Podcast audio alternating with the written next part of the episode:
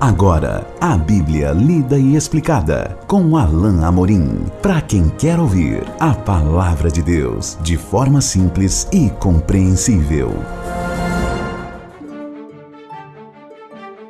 Olá, querido ouvinte, querida ouvinte, estamos de volta com o programa Bíblia Lida e Explicada. Eu sou o pastor Alain Amorim. Nós estamos continuando o nosso estudo no Evangelho de Mateus no capítulo 24.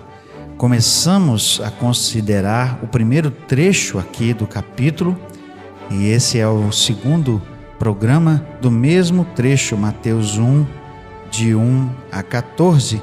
E o nosso foco hoje se volta para o texto a partir do capítulo, ah, perdão, do, do versículo 9. Mas eu quero ler a partir do versículo 8 apenas para força de contexto.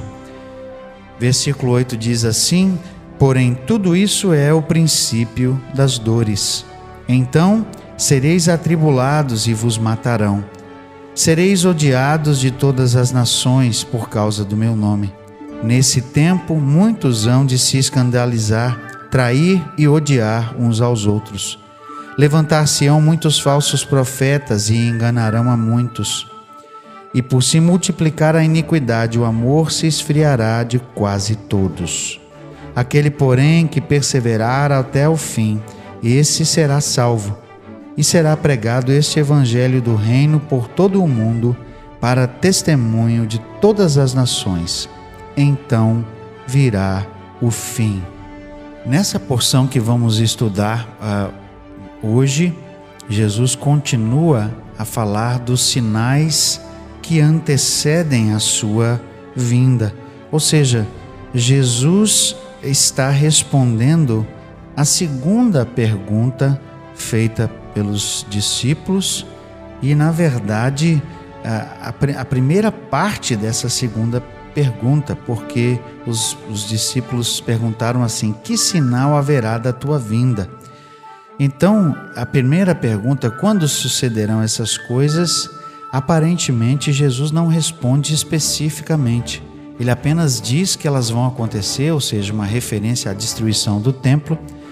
Mas, ao que tudo indica, Jesus não indicou o tempo preciso que isso aconteceria. Talvez porque isso estivesse bastante próximo em termos de tempo, é, praticamente uma geração. Então, Jesus preferiu focar naquilo que era mais importante nós vemos também que a Bíblia é, tem uma, uma, um tipo de ocorrência que é importante e que nós vamos mencionar aqui é a referência tipológica. O que, que é um, um, um tipo? Nós temos várias coisas no Velho Testamento que ocorrem, ou a sua menção e a sua ocorrência, na verdade, é, aponta para um tempo futuro em que aquele tipo será realizado, ou seja, nós temos algo que é prefigurado no tempo do Velho Testamento e depois é realizado uh, no tempo do Novo Testamento. Nós vemos várias, nós temos vários exemplos disso, mas podemos mencionar alguns. Por exemplo, uh, o patriarca José, que é um tipo de Jesus, um tipo de, de Cristo, porque assim como por meio de José veio o resgate e a salvação do povo, naquela época em que o povo saiu da terra de Canaã para ir para o Egito, para ser salvo da fome, assim também em Jesus nós fomos salvos. Então José se apresenta como um tipo de Cristo. Nós temos vários eventos inclusive, inclusive alguns deles é, em termos proféticos do Velho Testamento que apontam para o tempo futuro. Quando nós mencionamos, por exemplo, trechos do livro de Daniel, não é? e Jesus vai mencionar aqui, existe uma menção, por exemplo, é, de Jesus no, no livro de Daniel, o filho do homem, está lá no, no capítulo 7, é, é uma menção a Jesus feita no Velho Testamento né, e prefigura o próprio Senhor Jesus.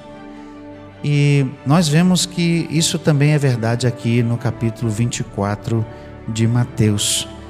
Mas há uma transição pequena, mas há uma transição aqui nesse trecho e Jesus começa a descrever mais o tempo do fim. O que me parece indicar ah, aquilo que nós temos verificado nos últimos tempos. Qualquer pessoa pode facilmente dizer: tudo bem, pastor, nós temos sempre visto guerras e rumores de guerras e terremotos e fomes e pestilência isso faz parte da história, é verdade e é fato. Isso faz parte da história desde o tempo de Jesus e até mesmo antes. Nós sabemos, por exemplo, que naquele primeiro século houve ocorrência de vários terremotos, houve fome em Jerusalém. Né? O próprio Paulo eh, fez uma coleta para os santos de Jerusalém justamente por causa da fome que se abateu sobre a Judéia. Mas isso não significa que essa profecia se cumpriu plenamente, porque justamente o fato de que alguns eventos ocorrem é um cumprimento parcial, ou justamente a certeza de que a profecia vai se cumprir plenamente. Nós podemos ver então que Jesus se refere a, a uma intensificação e é isso justamente que nós vemos retratado no livro de Apocalipse. Se você observar numa leitura do livro de Apocalipse, nós temos a menção de eventos de destruição, de cataclismas que vão uh, sendo relatados numa crescente, numa intensificação. E assim nós podemos perceber que Jesus fala aqui nessa segunda parte, nesse segundo trecho, de uma intensificação desses mesmos sinais que por eles são mencionados. Então nós lemos a partir do verso 9: Sereis atribulados e vos matarão, sereis odiados de todas as nações por causa do meu nome. Nesse tempo, muitos hão de se escandalizar, trair e odiar uns aos outros. Levantar-se-ão muitos falsos profetas e enganarão a muitos e por se multiplicar a iniquidade, o amor se esfriará de quase todos. São sinais importantes que Jesus menciona aqui, são sinais sérios que nós podemos considerar como não sendo ainda o fim, mas como sendo características de quando o fim estiver próximo. Muitas pessoas uh, procuram no relato de Jesus, aqui no capítulo 24, um sinal definitivo e tratam o capítulo como praticamente todo uh, cumprido, ou seja, como algo que aconteceu totalmente naquele tempo de Jesus, justamente por causa do que está lá no versículo é, mais adiante: não passará essa geração uh, sem que todas essas coisas aconteçam. Então, muitos têm uma, uma leitura que a gente chama de preterista, ou seja, eles enxergam como tudo realizado já em termos do que nós observamos hoje. Mas se nós olharmos mais atentamente e percebermos Mateus 24 à luz de toda a Bíblia, nós vamos entender que, assim como vários textos no Velho Testamento e no próprio Novo Testamento, esse texto, esse trecho aqui se refere também a algo que ainda vai acontecer. Então nós precisamos voltar os nossos olhos para o, para o futuro ao considerar uh, aquilo que Jesus disse e pensar no seguinte: sim, houve um cumprimento parcial do que Jesus aqui registrou no tempo da destruição de Jerusalém, mas nem tudo ainda se cumpriu ainda há um cumprimento uh, longínquo, ou seja, distante no tempo, uh, há um cumprimento total e pleno dessa profecia de Jesus aqui. Jesus vai deixar isso claro e nós vamos examinar isso mais um pouco adiante quando ele fizer menção a uma profecia que Daniel proferiu lá em Daniel capítulo 9. Por ora aqui, nós vemos que Jesus faz menção à perseguição, Jesus faz menção ao fato de que os cristãos, e aqui ele está falando é, dos cristãos especificamente, vós aqui são os discípulos, são os cristãos de hoje e os discípulos daquela época. Mas nós veremos também que Jesus depois vai falar especificamente do povo de Israel nesse mesmo capítulo aqui. Nós não podemos negar esse fato, né? Jesus está falando do povo, é, do povo dele, do povo de Deus, da igreja especificamente, mas depois ele vai se voltar para Israel de novo, porque ele termina justamente o capítulo 23 falando de Israel. Mas aqui ele fala de um tempo que nós estamos vendo que se intensifica a cada dia. É certo que muitos foram perseguidos e mortos pela sua fé no, naquele tempo que se seguiu à, à geração de Jesus. Nós sabemos que no final do primeiro século, nas mãos do imperador Domiciano, muitos cristãos foram mortos. Mas, se você estudar a história recente, você vai perceber que no último século, no século 20, nós já tivemos mais pessoas mortas pela fé cristã, mais irmãos nossos crentes mortos por causa de sua fé, eh, que em todos os outros séculos juntos.